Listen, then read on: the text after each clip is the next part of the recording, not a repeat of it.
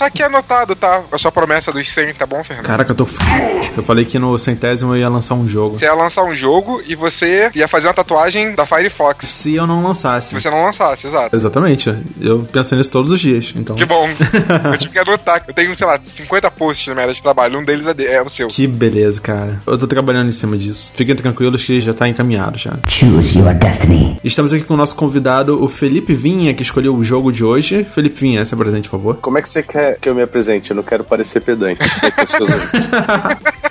Opa, tudo bem, galera? Eu sou o Felipe Vinha, sou jornalista, trabalho aí no Tech Tudo, vocês podem me ler o que eu escrevo por lá. E gosto de joguinhos, joguinhos eletrônicos, joguinhos de tabuleiro, qualquer tipo de joguinhos trabalhamos. E terror, eu curto alguns, inclusive Corpse Party. Por que você escolheu esse jogo de primeira? O que, que você acha de diferente nele, assim, que a gente vai falar daqui a pouco sobre ele? Quis pensar num jogo diferente, assim, quando você me pediu, ah, fala de um jogo de terror, eu lembrei de uns jogos mais clássicos, mas acho que caberiam melhor em outros episódios. Aí eu pensei em um mais underground, assim, um cult, Aham. que seria o Corpse Party, que não é tão famoso, que foi lançado há pouco tempo e foi lançado sem muito alarde. Esse é Sim. o primeiro motivo. E o segundo motivo por ser um jogo extremamente violento e depressivo e lançado nos Estados Unidos sem a, a justiça nem reclamar. Cadê o governo? É muito contraditório, né? É um jogo interessante pra gente dissecar aí. Na verdade, eu até fico muito surpreso, porque a gente consegue realmente fazer uns programas muito diferentes. É, a gente gravou com a Monique Alves lá do Database, a gente viu o Database, um programa de uma hora sobre o Resident Evil Gaiden, que é do Ah, Game Boy do Color. Game Boy, é muito maneiro. Então, uma hora de conversa com a especialista lá e foi muito legal de fazer. É óbvio, a gente não fica só no jogo, a gente dá uma explorada em outras áreas. Esse jogo, Corpse Party, ele foi pra todas as áreas, né, basicamente. Pois é. Da origem dele e pra onde ele foi e tal. E estamos também aqui com o Rodney Rosa, que não posso deixar de apresentar. Rodney Rosa.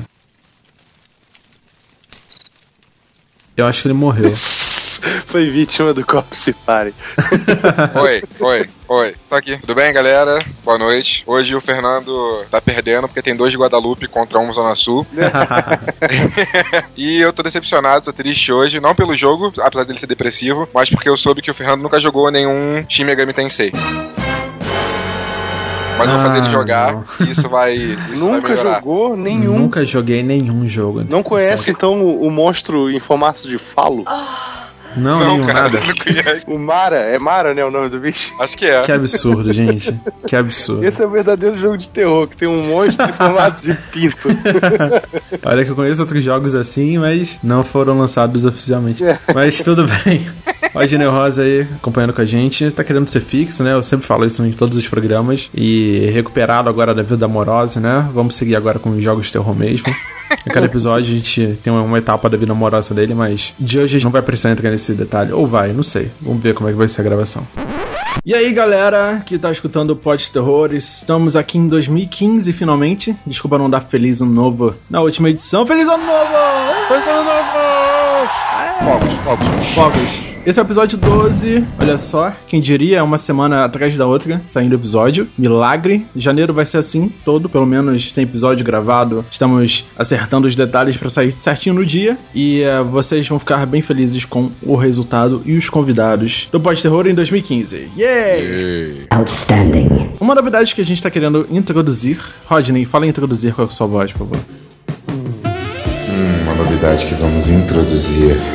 É leitura de recados. A gente responde todos os recados que vocês deixam lá no website, os comentários sobre o episódio. E o último episódio foi sobre o que, Rodney? Então, o último programa que a gente lançou foi o Pod Terror número 11, a história do Survival Horror, parte 1. Que tem muita coisa pra ser contada nisso aí. A gente contou com a presença do Bruno Dias e da Monique Alves, do Resident Evil Database. Então, ouçam lá, que a galera sabe do que tá falando. Ficou muito legal, ficou muito interessante. E vale a pena. E esperem pelas próximas partes. Exatamente. E eu só vou lembrar que para vocês assinarem a gente lá no iTunes e deixar um review se você tá gostando aqui do Pod Terror. É um incentivo muito grande pra gente ter vocês assinando, seja no RSS, em qualquer agregador, ou no iTunes, onde a gente tem presença garantida. Então os links vão estar na descrição aqui da postagem, beleza? Assina o nosso feed, galera. Superb. E se você não quiser ouvir os comentários, pule para 9 minutos e 10 segundos. Rodney, leia o primeiro comentário pra gente. O primeiro comentário foi do Fernando Lobo. E aí, galera do Pod Terror. Demorou, mas valeu a pena. O podcast 11 está sensacional. Muita informação e muita sessão nostalgia, me fazendo relembrar os clássicos de Survival Horror. Todos eles, meus preferidos são os jogos da série Silent Hill.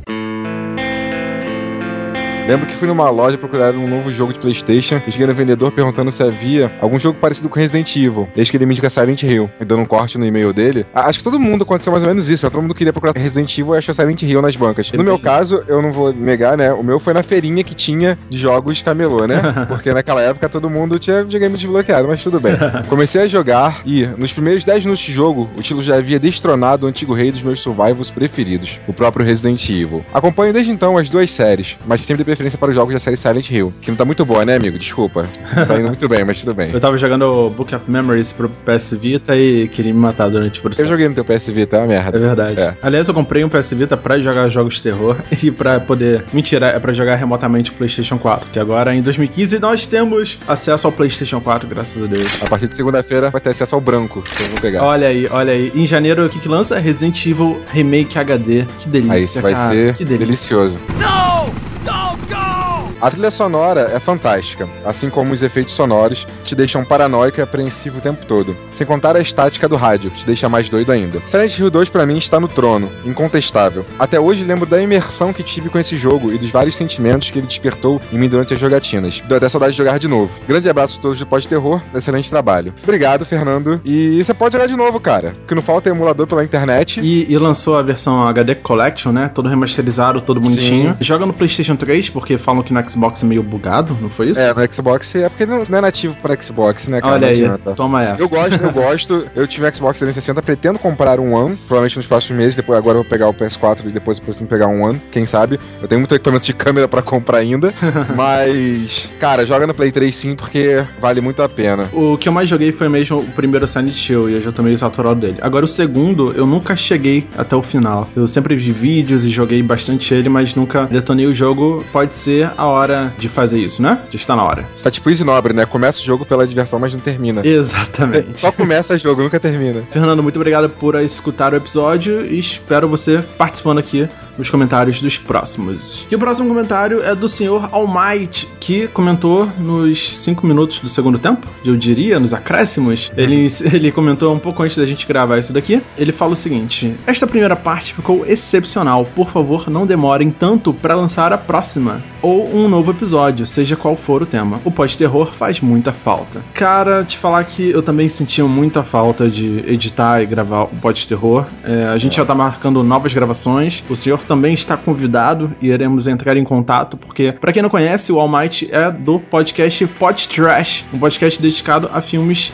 B, filmes trash, filmes, de- enfim, não só de terror, mas todo tipo de filme da categoria trash. E é muito legal. Eu adoro esse tipo de filme, todo mundo sabe. Eu sou um pouco irritante porque eu realmente gosto de qualquer filme, eh, seja qual for o nível dele. E Eu é, não gosto, eu não gosto pela estética, me incomoda muito. Desculpa. Exatamente. é, Eu, pra de- mim, é assim, é tenebroso tentar ver um filme desse pela estética. É foda. eu gosto exatamente pela estética, mas tem muito filme lá maneiro que marcou a infância da gente e que a galera do Pod Trash comenta e é muito legal. O link para o podcast deles vai estar aqui na descrição e fica aqui o nosso convite ao Might para poder participar, não só você, mas como os outros integrantes lá do Pod Trash aqui no Pod Terror. e aí, como ele falou aí, relaxa. Semana que vem tem outra aí. Na outra semana, quem sabe também. Quem sabe, né? É, quem sabe, Na né? outra também. E aí? E talvez gente- sim, talvez não, mas ah, ac- acredita na gente. É. Acredita que. Na verdade, só depende dos comentários, né? Na interação da galera de curtidas e comentários. E se as pessoas estiverem gostando, a gente continua fazendo, é claro, né? Mas se tiver uma merda também, é, a gente continua fazendo, porque a gente tem mais nada pra fazer.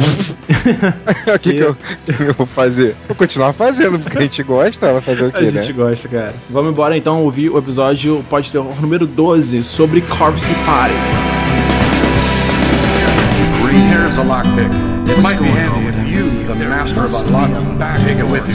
The Cars parked in the city square. The top Looking floor. around, Really he's point It's A, just a hunch, zero, but I don't think he's after me because He's there. he is after Try to you. Even when I it change the bandages, the mm. blood and pus just start oozing through. Why don't I press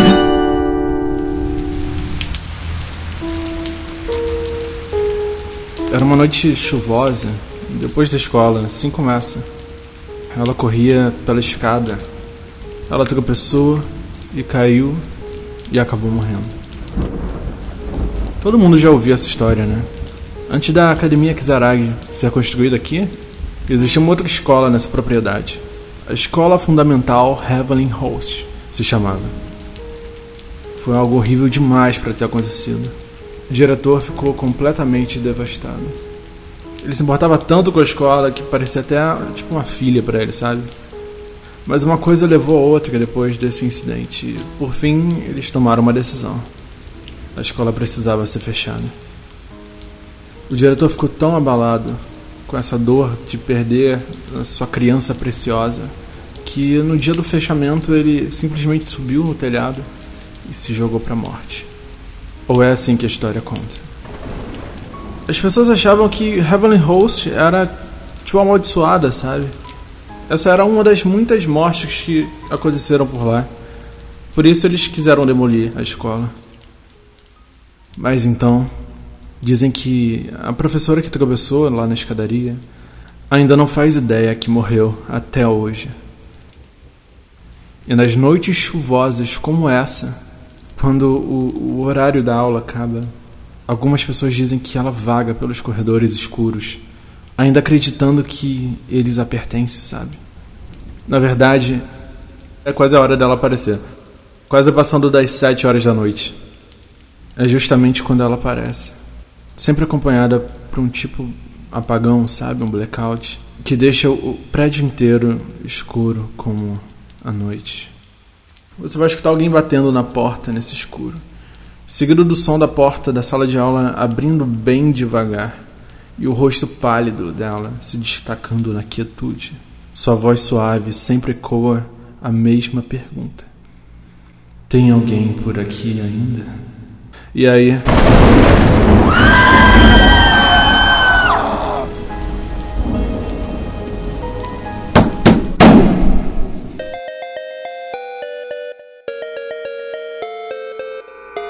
No dia 17 de dezembro de 92, muito tempo atrás, um grupo japonês chamado ASCII, A-S-C-I-I, que era aquele formato de DOS, né? Lembra uhum. aquela frase? Eles lançaram um programa chamado RPG T-Cool Dante 98. Era um programa para um sistema home entertainment japonês, né? Tipo, quase um computador pessoal de família japonês daquela época, chamado NEC PC 9801. E o que, que ele fazia? Em 92, a partir de 92, ele permitiu que os japoneses, sempre avançados do seu tempo, eles pudessem desenvolver seus próprios jogos de RPG. E eu queria só lembrar essa época pro Japão, porque era o ápice dos RPGs com o Nintendinho. Principalmente o, RPG de texto, né? Tipo Text Adventure e RPGs era uma febre, uma loucura. Esse tipo de coisa. Então em 92, essa empresa lançou um, um conjunto de ferramentas para você criar o seu próprio jogo para esse home entertainment japonês. Para promover essa ferramenta, eles criaram uma publicação, uma revista mensal intitulada Login Softcom, onde onde os próprios desenvolvedores amadores, né, os indie gamers lá, os desenvolvedores indies 92, calcule o que, que pode ser isso, eles podiam enviar suas criações para a revista e a revista dava uma divulgada. Quatro anos depois, dia 22 de abril de 96, um jogo de aventura chamado Corpse Party foi publicado na edição Softcom Access número 6 de 96. Um joguinho todo em, nesse estilo RPG Maker, né, que a gente vai falar um pouco mais sobre essa plataforma, até hoje em dia relativamente atual. Ele tinha 22 anos, criou esse joguinho joguinho de terror, né, para essa plataforma. Ele usava um apelido de Cadwin. Em 97 rolou um torneio, uma competição, onde ele pegou o segundo lugar, torneio anual dessa empresa, ganhando o equivalente a 60 mil dólares em premiação, que é coisa pra caramba pra um desenvolvedor indie, né, né 97 principalmente. Ah, é? é, exato, naquela época, né? 60 mil dólares. Depois de alguns anos, ele começou, com a ajuda de outra companhia, a trabalhar num remake, utilizando a plataforma mais atual para lançar para PC. Ele conseguiu lançar primeiro um capítulo individual para celular em 2006, a versão do PC foi em 2008 e depois para PSP em 2010, que foi um remake bolado. E aí já tinha voiceover, já tinha uma coisa completa, sem perder o gráfico do RPG Maker. Lógico que bem melhor do que o RPG Maker, mas ainda no mesmo estilo, né? Os bonequinhos estilo Final Fantasy VI, andando pelo mapa e com textos e textos e textos. RPG Maker, alguém já jogou, já usou, já mexeu, já? Cara, RPG Maker foi uma das sensações. Tava no segundo grau. Era eu e uma galera fazendo e baixando o jogo feito uhum. no RPG Maker. Era sensacional isso. Eu não, nunca fui uma pessoa muito criativa, assim, para fazer jogo, mas eu me arriscava criando alguns personagens e tal. Aí editava o jogo um pouco no programa, aí jogava, mas eu gostava mesmo era de jogar os jogos prontos e ver como a galera tinha feito. Aqui. Eu baixava para ver os segredos, né, de produção que a galera fez e tal, eu achava sensacional. Um jogo que eu lembro que eu achei muito bem feito pra época no RPG Maker foi um que o cara fez dos Cavaleiros do Zodíaco. Não sei se chegaram a jogar, que era a saga, Cara, eu joguei, eu joguei. a saga de Hilda. Era muito legal. completa. Ficou muito bem feito. E pra você jogar do início ao fim, que era uma coisa rara pra jogo de RPG Maker. Às vezes o jogo para e porque a pessoa não teve tempo de acabar, enfim. Mas estava completinho. E enfim, teve vários jogos loucos, assim. Tinha um jogo que se passava numa escola, que era o Pedro II lá da Tijuca. e aí. É sério, é sério. Tinha esse jogo. Aí eu baixei, porque eu estudava perto do Pedro II. Aí você tinha que entrar sem carteirinha na escola, aí você tinha que sair, fugir dos bullying e não sei o que. Era muito louco. Se eu conseguisse achar esse jogo, eu ia ficar muito feliz. Mas infelizmente eu não lembro nem o nome. A gente tenta achar e coloca lá na postagem. Se porventura a gente conseguir. Eu nunca fiz nada no RPG Maker. Eu já vi muito jogo de RPG Maker. Eu já peguei alguns jogos porque eu achei histórias interessantes, mas eu realmente não vou lembrar nada, porque nunca me interessou muito, né? Eu sempre gostei muito de RPG, mas o RPG Maker em si eu nunca fui tão interessado assim. Eu vi alguns plots muito interessantes. Eu joguei, na verdade, um bem atual, que foi um Game of Thrones, se eu não me engano, Nossa. que saiu feito no RPG Maker, é. E era muito legal, só que o cara não terminou de fazer o Ah. jogo. Como o Felipe falou, é bem normal no RPG Maker. Entendi. As pessoas não terminarem os jogos. Foi o último que eu joguei, se eu não me engano. E tem um que eu tô acompanhando, até um cara no YouTube, o canal dele, ele tá fazendo um jogo no RPG Maker, que é Legends of não sei o que agora. Acho que ele mudou o nome por causa de direitos, Uhum. né? Mas acompanho até hoje o RPG Maker e os jogos que tem nele, cara. Mas eu realmente nunca fiz nenhum, nunca fui bom em escrever nada, em desenvolver nada pra ele. Nunca fui criativo o suficiente pra isso, eu acho. Entendi, entendi. Eu lembro que quando eu era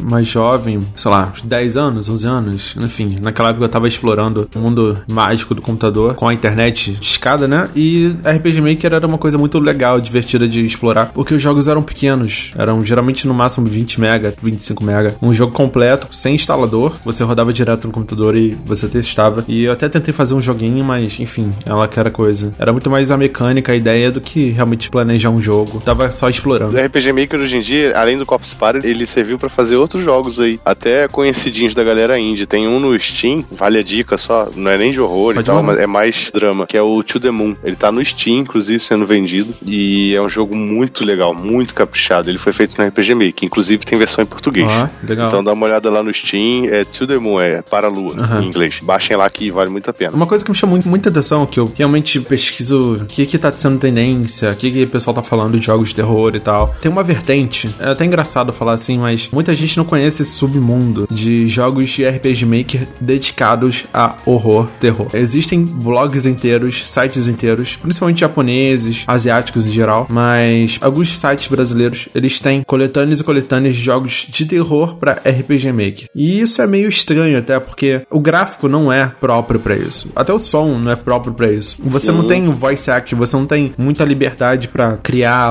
enfim, susto, essa dinâmica de, de sustos e, enfim, do survival. Então o que, que o pessoal faz? Ele apela pra história. E é nessa história que as pessoas se identificam, que querem continuar jogando aquele joguinho simplista, eles querem chegar até o final e alguns têm umas histórias muito boas. Eu não vou conseguir indicar nenhum jogo aqui agora, porque eu não terminei realmente, mas tem alguns sites, como o Zero Corpse, que o link vai estar na descrição da postagem. O Zero Corpse, ele disponibiliza o Corpse Party, lançado em 96, em português, pra você jogar. Então, sim, em português, inglês e, e outros idiomas. E esse site, o Zero Corpse, além de falar de um montão de jogos de, de RPG Maker e de coisas de terror, ele tem essa versão traduzida em português, se você quiser testar. Maneiro. O link vai estar na descrição também. Maneiríssimo. O Corpse Party, ele só se tornou realmente popular depois que ele foi pro computador. Eu tô falando assim, foi pro computador? Ele foi pro Japão. No Japão, foi pra computador. Dessa versão, chamaram a atenção suficiente da Sony e foi publicado pela Xseed pra PSP. Xseed faz um montão de RPG, né? JRPG, Robô Gigante, Gundams. Ou seja, só os melhores jogos Tem possíveis. uma tradição, um histórico gigante desses RPGs famosos e tal. E o que chamou muita atenção, porque, na verdade, eu não vou saber se essa é a primeira vez, né? Mas eles arriscaram muito ao localizar um jogo desse pros Estados Unidos. Teoricamente foi a primeira vez. E arriscaram muito porque o jogo não veio censurado, começa por aí. A temática do jogo era muito. Não é culturalmente natural, né? Pro americano, pro ocidente. Porque ele trata de crianças. Você controla crianças, né? E essas crianças sofrem traumas e mutilações e, e uma história pesadíssima. É, você colocando crianças em situações inimagináveis, absurdas, eu diria. Para os Estados Unidos, isso, eu nunca vi isso em lugar nenhum, assim. Usar crianças para essa finalidade né? É muito do japonês. Eles não usam muito, mas eles estão bem acostumados já atualmente com a cultura japonesa e com o que eles fazem. Sim, né? é. Um exemplo bem banal, assim, bem nada a ver, o Pacific Rim, que não fez sucesso no Japão, mas fora dele fez bastante. Ah, e é uma sim. coisa totalmente uma homenagem a coisas japonesas, né? Sim, sim. Eu sinto por causa disso, na verdade, que não foi famoso lá, porque era uma coisa americana, você tenta imitar uma coisa japonesa. japonês, né, pode ser. cara? Japonês, não Pode adianta. ser. Porque a gente tá falando do jogo dele ser tão controverso. Ele se passa todo numa escola, originalmente na Heavenly Host Elementary School, que é uma escola, é uma escola É. de primeiro grau, ou seja, não tem ninguém do segundo grau ali. É todo mundo menor de 17 anos, 16 anos, né? Chegando mais ou menos nesse nível. Apesar de ter toques adultos, né? Assim, é igual o japonês. O japonês, ele brinca muito, né? Ele coloca um terror, coloca esse suspense, esse horror, né? Principalmente pelas cenas e, e pela situação. Mas a todo momento ele lembra você que são crianças. E isso foi meio perturbador pra mim. A gente vai falar mais um pouco da mecânica do jogo, né? Como é que funciona os finais e tudo mais. Mas você colocar um, um adulto, no ocidente, o adulto ele pode ir pra guerra, ele pode morrer, ele pode ser herói e tal. E as crianças têm que ser protegidas, não podem ficar expostas. é, enfim, elas têm que se desenvolver. E no Japão, não. O Japão é uma cultura muito diferente, muito complicada. Eu vou te dar um exemplo. No Japão, ele é muito comum brincadeiras do tipo duvido. Tipo assim, é uma coisa cultural deles. E geralmente essas brincadeiras envolvem, tipo, ficar em lugar escuro e chamar por um nome três vezes. Pra gente é uma coisa tão boba, sabe? Uma besteira tão grande. Mas lá você tem rituais inteiros desse tipo de coisa. Existe uma casa abandonada naquele bairro, você tem que invadir aquela casa e fazer tal coisa, você tem que ir na floresta fazer tal coisa, tal hora. E é um processo de iniciação. E são histórias que vão passando, sabe? Adiante. É do folclore de algumas cidades até, às vezes. E a forma que eles lidam o espiritismo, né? É o espírito, o bom, o ruim. É totalmente diferente de nós. É totalmente diferente. Tanto que no jogo, quando você joga, os próprios personagens e os espíritos, eles têm essa mudança, né? Do bom e do ruim várias vezes ao longo do jogo. Eles têm várias classificações para espíritos lá, né? Tem a cultura do Oni, tem do Yokai, tem. Enfim, eles, eles É, têm várias eles tratam, classificações. eles tratam tão normalmente. A gente vê muito jogo japonês ou muita coisa em geral, né? Música, cultura em geral. Eles falam de demônio normalmente. Eles falam do devil Sim. normal porque não é tabu pra eles, não é uma coisa ruim. É algo Uhum. cultural, na verdade, pra eles. Eles entendem melhor que o bom e o mal são necessários e são só dois lados de uma mesma coisa. Eles não veem isso como algo explicitamente ruim, né? E isso pra você, Fernando, também, tá, tá como pra mim, não sei, Felipe, o costume dele, mas eu tô acostumado com muita cultura japonesa. Eu desde pequeno, por causa É, das coisas é. que, eu- que eu sempre gostei, O Fernando sabe que eu também. É, sim. ah, então, você também? Realmente, pra alguém que tá de fora, é complicado. Mas pra gente que tá acostumado Sim. com esse meio, é tão Com normal. certeza. Somente se você já jogado Shin Megami Tensei, Fernando. sempre foram crianças, né? Sempre foram Sim. coisas de colégio, não só no Shin Megami, mas outros jogos japoneses. Sempre tem essa temática de criança e com demônio, e é normal. É algo cultural, como você falou, é muito normal, não é? Aham, é aceitável. E pra gente, a gente vê como algo normal também, porque a gente sabe como eles são. O que é diferente se a gente mostrar pros nossos pais que vão achar alguma coisa absurda, né? Sim, sim, é verdade. Não, e, e no Japão, assim, tem cada. Nem digo história, mas é tipo lenda e os folclore dele. Tem cada história, tem cada lenda bizarra que, que você nem imagina. É só você ver. Tem um monte de Sim. seriado e filme que explora essa- essas coisas. Aham. Aham. E é uma coisa bem deles mesmo, assim. Não, não se parece com nada ocidental que a gente tem pra É. cá. Um exemplo é você, você pegar pra ler, se você gosta de mangá, anime e tal. Eles têm mangás, tem autores que se dedicam 100% ao terror de mangás. Uzumaki. O Uzumaki é um deles, é do Junji Ito. Ele fez o, o mangá do Forbidden Siren, por O exemplo. Uzumaki é bizarríssimo. Só o Uzumaki já é uma parada pra você parar de querer viver, sabe? É o Junji Ito. Eu nunca li o É Uzumaki. o Junji Ito, isso. Quando eu vi a cena do cara se enrolando todo no próprio corpo e se transformando num espiral, eu fiquei com vontade de fechar o mangá. É, isso. Até acostumar com a ideia. Tem uma coletânea dele, né? Todos os mangás desse cara e não tive coragem ainda de começar esse negócio. É triste quando você bota no Google Uzumaki e aparece um monte de coisa do Naruto, né? É, isso é De- triste. Deprimente, cara. Tipo você procurar Jiraiya e só aparecer Naruto Ah. também. Caraca, eu fiz isso todo dia, cara. Fiquei triste. Essa juventude não sabe o que tá perdendo. Tá difícil, viu?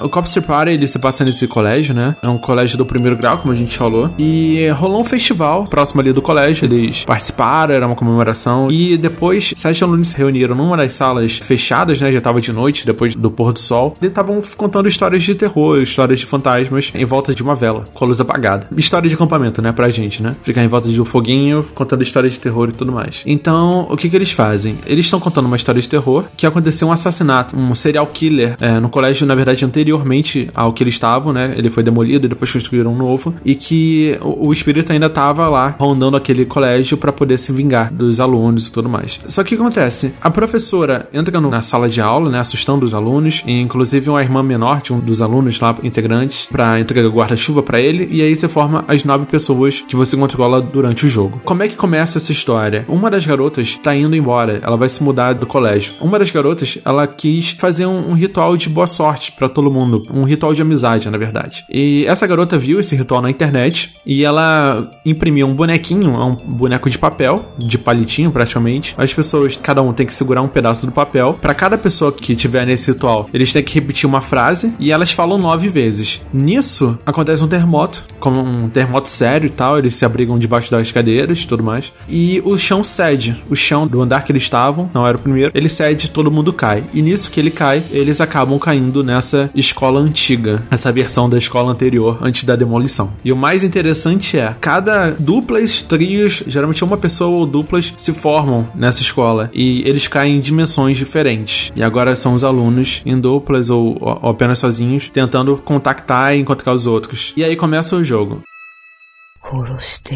Então você começa o jogo com esses personagens, né? Você não escolhe qual personagem você quer. Na verdade, o jogo ele é dividido em capítulos. E cada capítulo você controla, dependendo da cena, diferentes tipos de personagem. Geralmente utilizando em dupla, né? Geralmente. Algumas outras são em trio e raramente é, é um personagem sozinho. E esse personagem é muito parecido com um visual novel, que no Japão é uma coisa extremamente popular, né? É muito da cultura deles também. São jogos interativos onde só aparece gráficos, desenhos mesmo, e o texto, onde as pessoas escolhem opções de interação. Então, se você já ouviu falar em é, japonês que casou uma mulher no videogame e esse tipo de coisa existe, o cara largar a, relação humana pra viver com videogame, isso realmente existe. E são chamados visual novels. Dentro dele você tem esse estilo, que são jogos que são divididos em capítulos, você tem várias opções e dependendo do que você escolhe, coisas diferentes acontecem. Sempre usando texto e imagens estáticas. Hoje em dia eles mudaram isso um pouco, mas esse é o formato. E apesar desse estilo visual novel, você controla os personagens. Então tem um senso de exploração aí. Você tá explorando a escola antiga pelas diferentes salas e dentro dela você tem alguns quebra-cabeças. Vamos colocar assim, 30% do jogo é quebra-cabeça. 70% é texto, texto, texto e escolher alguma opção que vai te f... ou vai te fuder também. Sim, geralmente é coisa de empurrar negócio pelo caminho, ou então tem o lance de entrar em porta, é diferente. lá. Você pega uma tábua e coloca no vão de um lugar pro outro. Pra passar, é. Em vez do personagem simplesmente pular. Então ele sempre tem essa desculpinha. Um empecilhozinho no caminho, mas que é bem simples de você ultrapassar ele. E também tem outros quebra-cabeças que já são encontrar um item perdido, né? Um chapéu perdido, um item que vai te dar proteção no final. Muito básico, né? O quebra-cabeça desse jogo, ele realmente é muito simples. É porque o foco dele, na verdade, é na história, né? Apesar de ser um jogo mais controlável, assim, que você pega o personagem, vai andando com ele e aí resolve esses puzzlezinhos. Apesar de ter tudo isso, o maior foco dele é nos diálogos, nas histórias e principalmente nas cenas de impacto. Quando aparece, enfim, menina com o olho perfurado pela tesoura, ou então outra sem mão. Ele quer mais marcar pelas cenas e pela história do que fazer o jogador agir no jogo, né? A maioria dos quebra-cabeças, na verdade, não adicionam em nada a história, né? E alguns deles é papo de você entrar numa sala, sair da sala, entrar de novo na sala e sair da sala. É desse nível, assim. Eles realmente não estão lá pra interagir totalmente na história. É só pra ter alguma coisa extra. assim. Isso é uma movimentação, né? Uma exploração. É, só pra você não ficar apenas observando o diálogo. Em todo momento o jogo para e começa um diálogo. Você entra numa sala, um personagem sai do outro e começa um diálogo. Então o jogo ele tenta fazer você se importar com o personagem. Ele cria uma relação de um personagem pro outro, forte, né? Ele conta histórias desses personagens, conta referências e ele tenta fazer você se importar ao máximo com esse personagem, porque ele quer te chocar. Ele quer deixar você mal depois. Basicamente é isso. E tem um resultado bacana. Ele realmente consegue, assim, dependendo de quão longe você chega no jogo, você tá tanto tempo com esse personagem, mas ele acaba sofrendo de formas absurdas. Bota absurda nisso. é um dos diferenciais do jogo. Aproveitando e falando de como ele sofre, ele pode sofrer de várias formas. Cada capítulo tem múltiplos finais. Então são cinco capítulos e todos eles têm no mínimo três finais, três, quatro finais. Eu não sabia que tinha tanto final assim. Sei do final final, né? Mas que cada capítulo tinha finais diferentes assim, eu não sabia disso. Muita coisa. É, de cinco a seis. Não chegou a experimentar todos. Eu não joguei, trouxe, tá maluco. É, eu não sou aquele tipo de jogador que eu, eu pego um finais, jogo. né? Não, eu, eu não tenho nem tempo, nem saco, nem idade pra isso. eu sento, jogo o jogo até o final e acabou, entendeu? Pra mim vai ser aquela história. Eu não fico fazendo. Se ele tiver outros finais, beleza, mas eu não vou ficar fazendo. Então eu sou esse tipo de jogador. Então realmente eu não sabia que tinha tanto assim também. Eu sei que tinha outros lá, os finais conclusivos lá, tinham vários. Isso. Mas cada capítulo ter diversos, eu não. Realmente pra mim é surpresa também. Na verdade, cada capítulo tem um final verdadeiro, aí você habilita o próximo capítulo pra jogar. Só que ele também tem outros 4, 5 finais falsos. Cada capítulo. Cada capítulo. Que loucura. Cada capítulo. É. Esses japas tem tempo, hein? Em 96 ainda, né? Tava com tempo pra caramba. Tava, tava, não tinha. Na verdade, a versão de 96 não tinha todos esses finais. Só quando lançou pra computador e depois pra PSP. Claro, que depois que o cara ganhou tanto dinheiro, nego investindo, ele fazendo. Mas engraçado é que o final não tá lá pra, tipo, a coisa toda não era muito aleatória, na verdade. Era assim, e se esse cara entrar nessa porta e falar com o fantasma? Aí acabou o jogo. O cara vai morrer de uma forma absurda. Nossa. Se você jogou 999 Portas Eu não joguei, mas sempre ouvi falar muito bem 99 desse jogo. Doors. pra DS, né? É assim também. Aham. De DS e teve a sequência. É, a sequência para 3DS e PS Vita. É, esse jogo pra DS, cara, ele é exatamente isso também. Você tem um capítulo, nele você tem dois finais, três finais, e ramifica, né? Ramifica. Então você vai criando vários finais é, ramificados seguindo cada capítulo. Então pra você jogar todo o jogo, são, eu não sei quantos finais, são 10 finais. E quando você fizer os 10 finais, você habilita o verdadeiro. Aí povo vem me falar que Heavy Rain é complicado, que esses jogos aí que tem três finais é muito difícil. Vai jogar esse jogo japonês aí. Do capeta mesmo esse jogo, cara. Do capeta mesmo. É. Caraca, cara. Aí você terminar o jogo, tipo, igual eu, igual o Felipe Vinha faz, jogar o jogo e terminar, beleza. Agora tu fazer todos eles, todas as vezes, cara, pô, tu até tem que gravar tudo que tu tem que fazer pra não fazer igual, pra poder ver o final O diferente. japonês é pirado com isso. Assim, eu particularmente gosto desse tipo de coisa. Se você puder pular o 999, ele deixa você pular todo o texto e ir direto pra ramificação. Meu problema é que eu leio tudo. Você leu tudo, beleza, e fez um final. Agora você pode correr, né? Passar fast forward até onde aconteceu essa ramificação. Isso eu gostei. Coisa que não acontece no Corpse Party. Nele você vai ter que jogar várias vezes. Aliás, você até pode salvar o jogo um pouco antes de fazer a decisão, entendeu? Aham. Mas, por exemplo, o último capítulo leva mais de uma hora pra você chegar no final. E isso é muito complicado. É. E eles são sete finais, eu acho. Então é bem complicado. Haja tempo. Eu realmente gosto da proposta, assim. O capítulo pode acabar mais cedo, né? Ele fala, não seja curioso, não leia tal arquivo.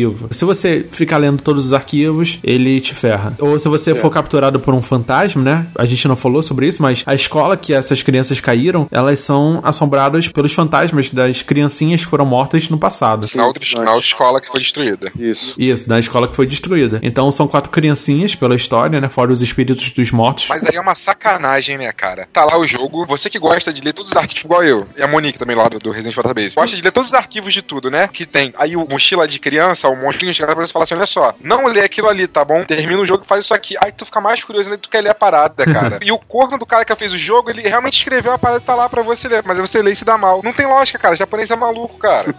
Mas aí você habilita um final novo. Que é ruim, mas é novo. Aí, tá ensinando pra crianças japonesas que ler é ruim. Olha só. Vale lembrar também que Clock Tower fez isso, né? Também. Clock Tower pra Super Nintendo. Foi, foi. Você podia fugir de carro. Aham. Você ganhava o jogo em 5 minutos. Você ia direto pra garagem, pegava o carro e ia embora. Só que o Scissorman, que é o vilão do jogo, ele tá no banco de trás, aí ele te mata.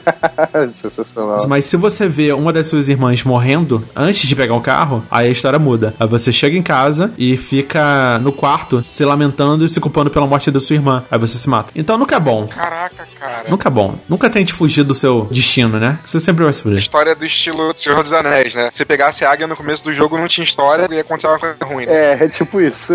Mas o jogo vai ficando mais interessante porque conforme o tempo passa, assim, no jogo, você descobre novos detalhes sobre a própria escola. Porque você descobre, na verdade, que não só esse grupo tá preso, né? Você tem crianças de outras épocas, outras décadas até, várias turmas diferentes de várias existências desse colégio. Ou seja, o colégio foi mudando de nome, foi acontecendo isso, aquilo, e as crianças foram fazendo esse ritual, ou outros rituais, não ficou tão claro pra mim, mas elas acabavam sendo abduzidas por essa situação e ficando presa nesse colégio. E no momento que essa galera chega, eles encontram, né, espíritos e principalmente corpos de outras crianças que estavam lá há muitos anos atrás. Mutiladas, degoladas.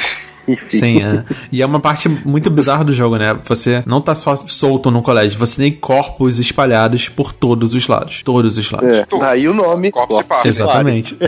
E o jogo vai além, né? O jogo te dá um side quest, que é você conseguir o nome de todas as crianças. Então, se você checar, né, o seu menu, no menu principal do jogo, você tem a lista de crianças dividida por escola e por capítulo. E aí você pode tentar fazer essa quest de tentar pegar o nome de todas elas. São mais de 100.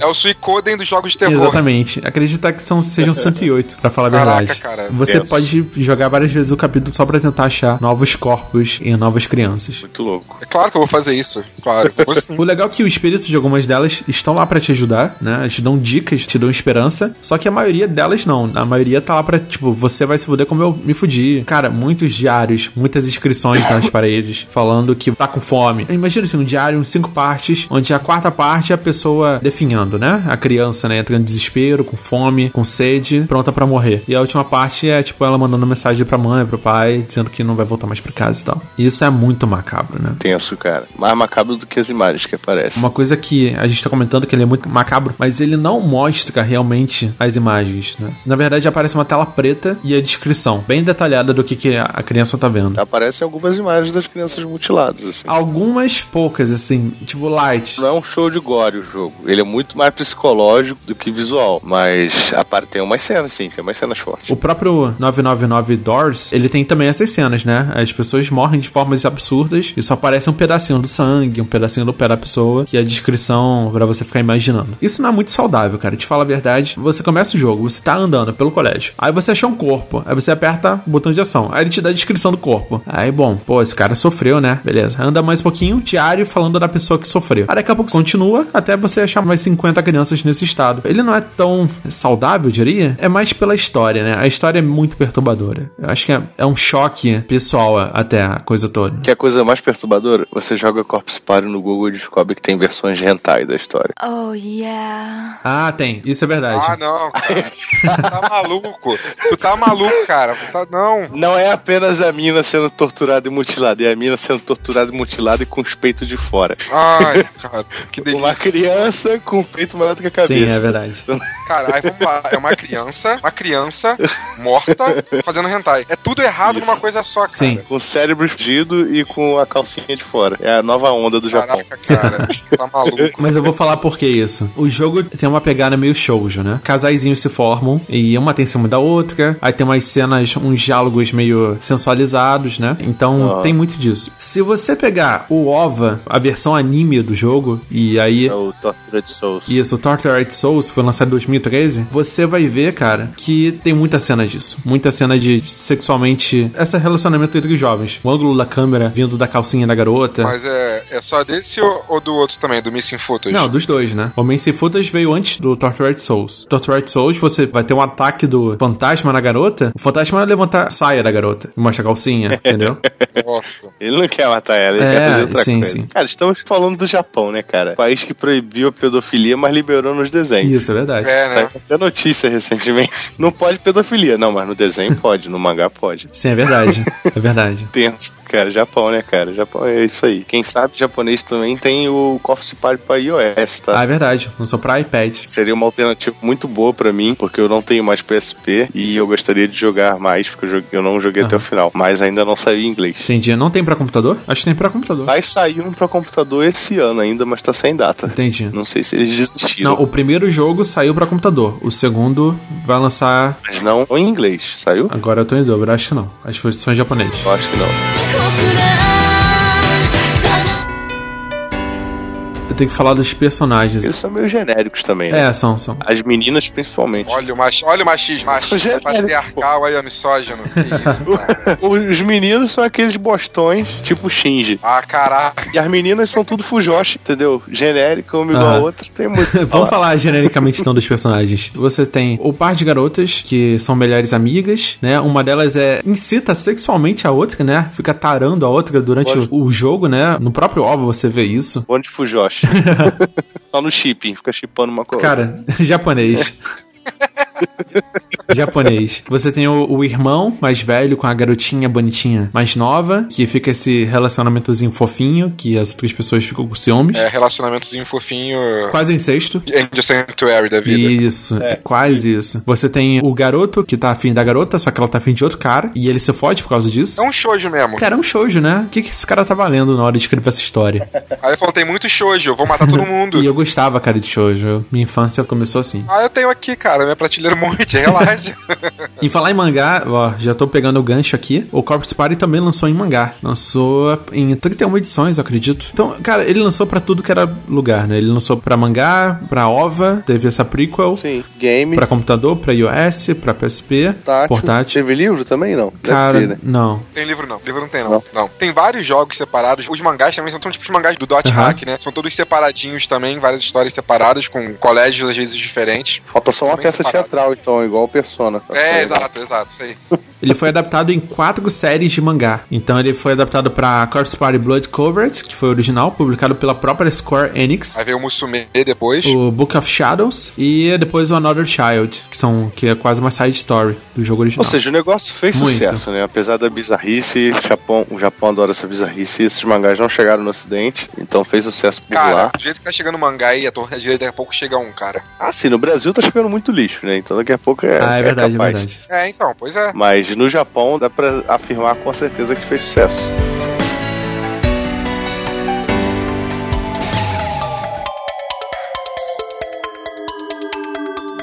Vamos tentar comparar agora, assim, o terror clássico que a gente tá acostumado, que é o Resident Evil, Silent Hill. Esse terror que ele tá todo cheio de significado, né? Ele tem um plot trabalhado, com significado. O Silent Hill é todo significado, todo simbólico. Outros jogos de terror levam essa história, né? Bem elaborada. Não fica só no terror, né? É, são todos cheios de meta-informação. E já esse estilo, né, o Corpse Party, ele vem do storytelling, totalmente storytelling, de uma maneira, cara, que não é confortável. Ele pega o shoujo, esses elementos que deixam uma coisa engraçada, só que a maior parte do tempo do jogo é uma mensagem do tipo esperança, uma mensagem do tipo, ah, vamos conseguir, ah, agora a gente se fudeu, e ele tenta te chocar de várias formas. Não susto, tá? Eu não quero que as pessoas achem que isso é um jogo de susto. Não, não é isso. Não, não é. Não vai ter barulho alto, apesar que no jogo, né? É um jogo que te deixa mal mesmo. No PSP, todos os textos têm o voice acting em japonês. Então, se você deixar, as garotas vão gritar no seu ouvido. Muito.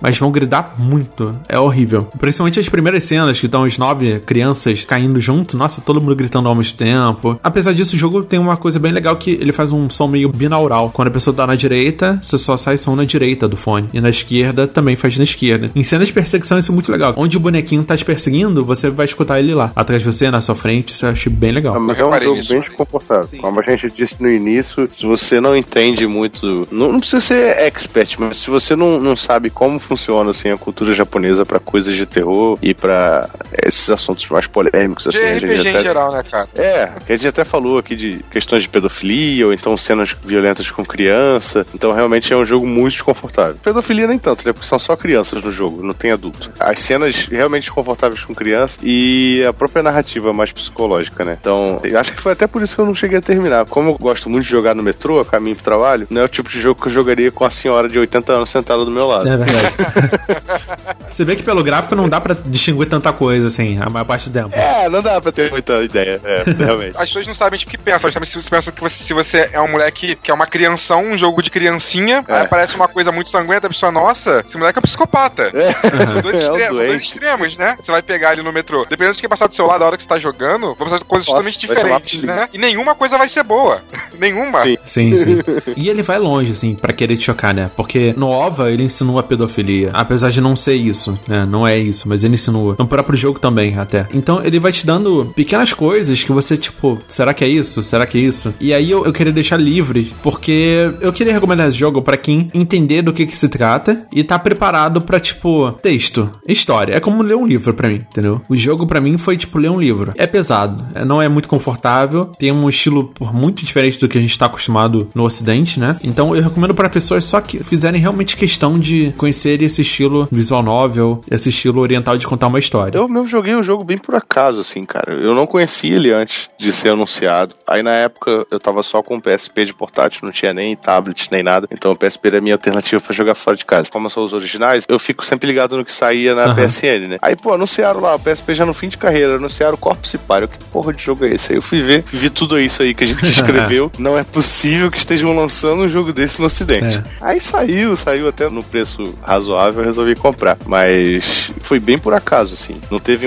marketing, não teve grandes trailers, assim, não teve nenhuma divulgação mais pesada. A primeira vez que eu joguei ele, eu realmente estava muito imerso na história, né? Eu tava, tipo, querendo saber do que, que se tratava e tal. E é um jogo muito longo. Eu vou de começar por aqui, né? É um jogo que se você não usar um, um guia, um walkthrough, sei lá o que, é porque realmente o importante é a história, não são os quebra-cabeças. Os quebra-cabeças adicionam quase nada na história. Então tem quebra-cabeça que, pô, você vai ficar uma hora rodando o jogo só porque você tinha que entrar numa- na mesma sala duas vezes pra ativar ele, entendeu? Ou você tem que ir numa sala vazia, voltar, e quando você voltar, você ativa uma cena nova. Então tem coisas que não faz sentido, sabe? O, o jogo não, não te ajuda pra esse sentido, né? E aí, se você quiser ter o resumo do jogo, e aí acho que até o Rodney fez isso esses dias, e eu, eu fiz hoje, antes da gravação, é você assistir o OVA. O OVA, ele te dá uma compactada, ele é de 2013, então é muito legal, bem animado, bem feito, e ele dá uma compactada em toda a história e te apresenta isso em quatro capítulos de 30 minutos cada. Com a diferença que ele mostra o sangue. Ele mostra grosseiramente todo o sangue que é descrito no jogo. No OVA, ele tá mostrando mesmo. E, e isso me deixou mal um pouco também. Isso tem muito. Tem muitos jogos japoneses e mangás japoneses. Mangás também, mas a maioria, alguns jogos japoneses, tipo Corpse Party, saiu primeiro pra, como jogo mesmo, né? Eles fazem muito isso lá. Pegam um OVA e fazem um resumo muito pequeno, com alguns capítulos só pra ter alguma coisa pra poder vender aquilo e pra poder mostrar, pra pessoas se até pelo jogo em si. Mas não fazem uma parada completa, explicando tudo perfeitamente. Até porque o ritmo ia ser bem diferente, né? Não que os japoneses não fossem gostar, porque é japonês, né? E provavelmente ia gostar. Mas foi pra vender e provavelmente pra poder sair pra cá, pros Estados Unidos, pro América do Norte e tudo mais, É entendeu? até uma coisa mais comercial, né? Uma coisa que dá pra adaptar, uma nova mídia. Sim, sim, exato. Uma nova mídia, mais dinheiro. Então,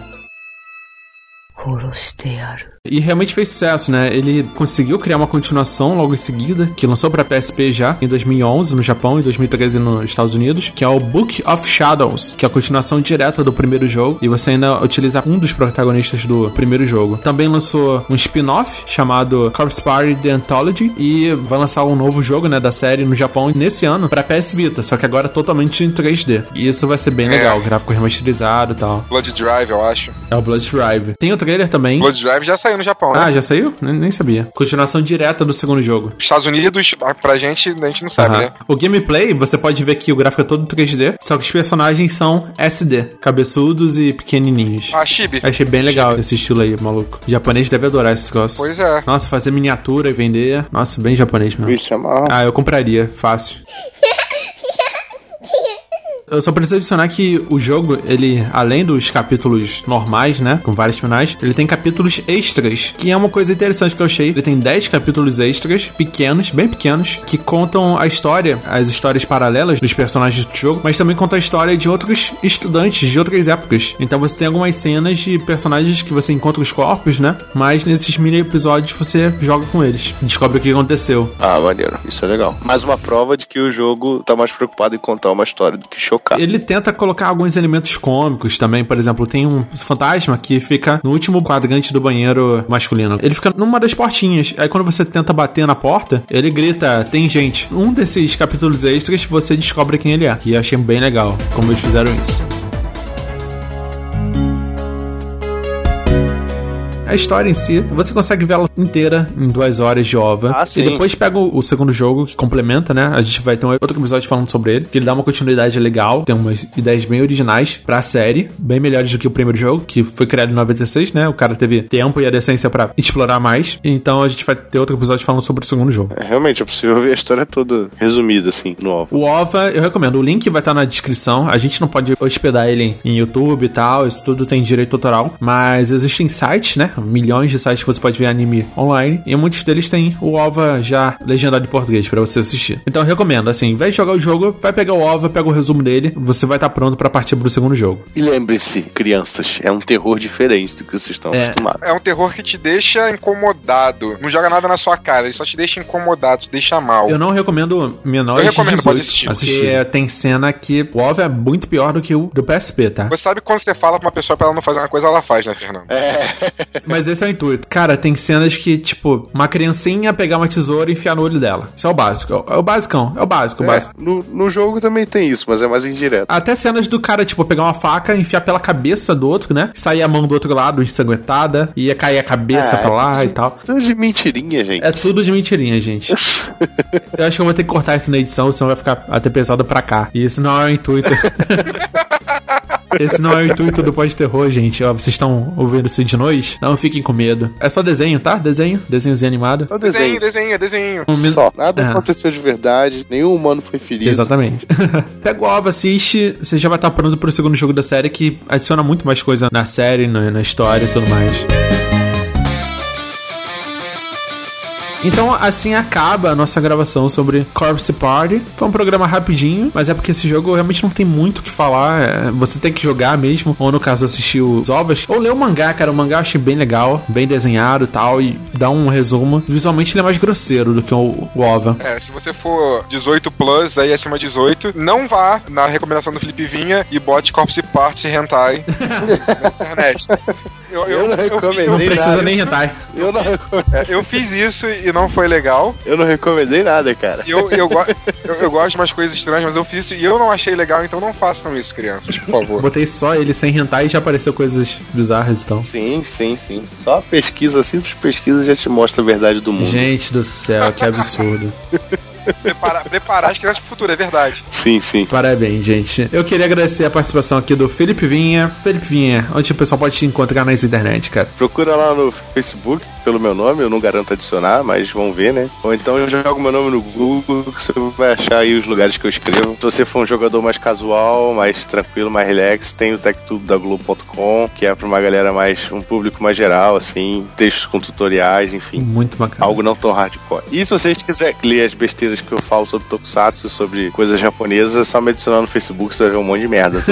Isso é um hobby do, do Felipe Vinha. Rodine Rosa, cara, como é que o pessoal pode te achar nas internet? Sempre lugar, Rodney Rosa, Facebook, página pessoal, meio como Felipe Vinha, eu, eu, não garanto adicionar porque geralmente não adiciono que eu não conheço. Mas tem minha página Rodney Rosa Fotografia, que é os meus trabalhos lá. Basicamente isso aí, tem meu Twitter, que eu tenho voltado a usar um pouco, mas o meu Facebook é um Facebook aberto, então se mesmo que você me siga, você vai ver minhas atualizações falando um monte de merda. Tem a produtora de audiovisual, que é a Ruído Produções lá, clipe, ensaio fotográfico, site, qualquer coisa. Vocês podem ir lá, Ruído Produções, vocês vão me achar lá. E é isso aí, você me vê pelas festinhas aí do Rio, pelos lugares aí tirando fotinho tudo que é canto. Show de bola. A gente tem que tentar fazer um outro encontro aí de podcasters no Rio. É, e do pessoal que participou com a gente, né? É verdade, pô, uma galera participa com a gente e tal. eu ia no outro, cara, mas não consegui. Ah, cara, tranquilo. Então é isso. Se você tem algum comentário sobre o Corpse Party, se faltou alguma coisa, se você tem alguma sugestão da série que você pode mandar pra gente, envie e-mail pra gente, que é o contato arroba podterror.com, ou acesse o site que é o podterror.com e você vai ter lá todos os episódios pra você comentar e ouvir. E se você quiser seguir a gente nas redes sociais, Pode Terror no Twitter, Facebook, Google Plus. Muito obrigado de novo pela participação de vocês. Valeu, galera. Boa noite e até o próximo programa. Falou, galera. Boa noite para todos. Bons sonhos com menininhas com olhos pulando para fora. E beleza. Um beijo e até a próxima. Valeu.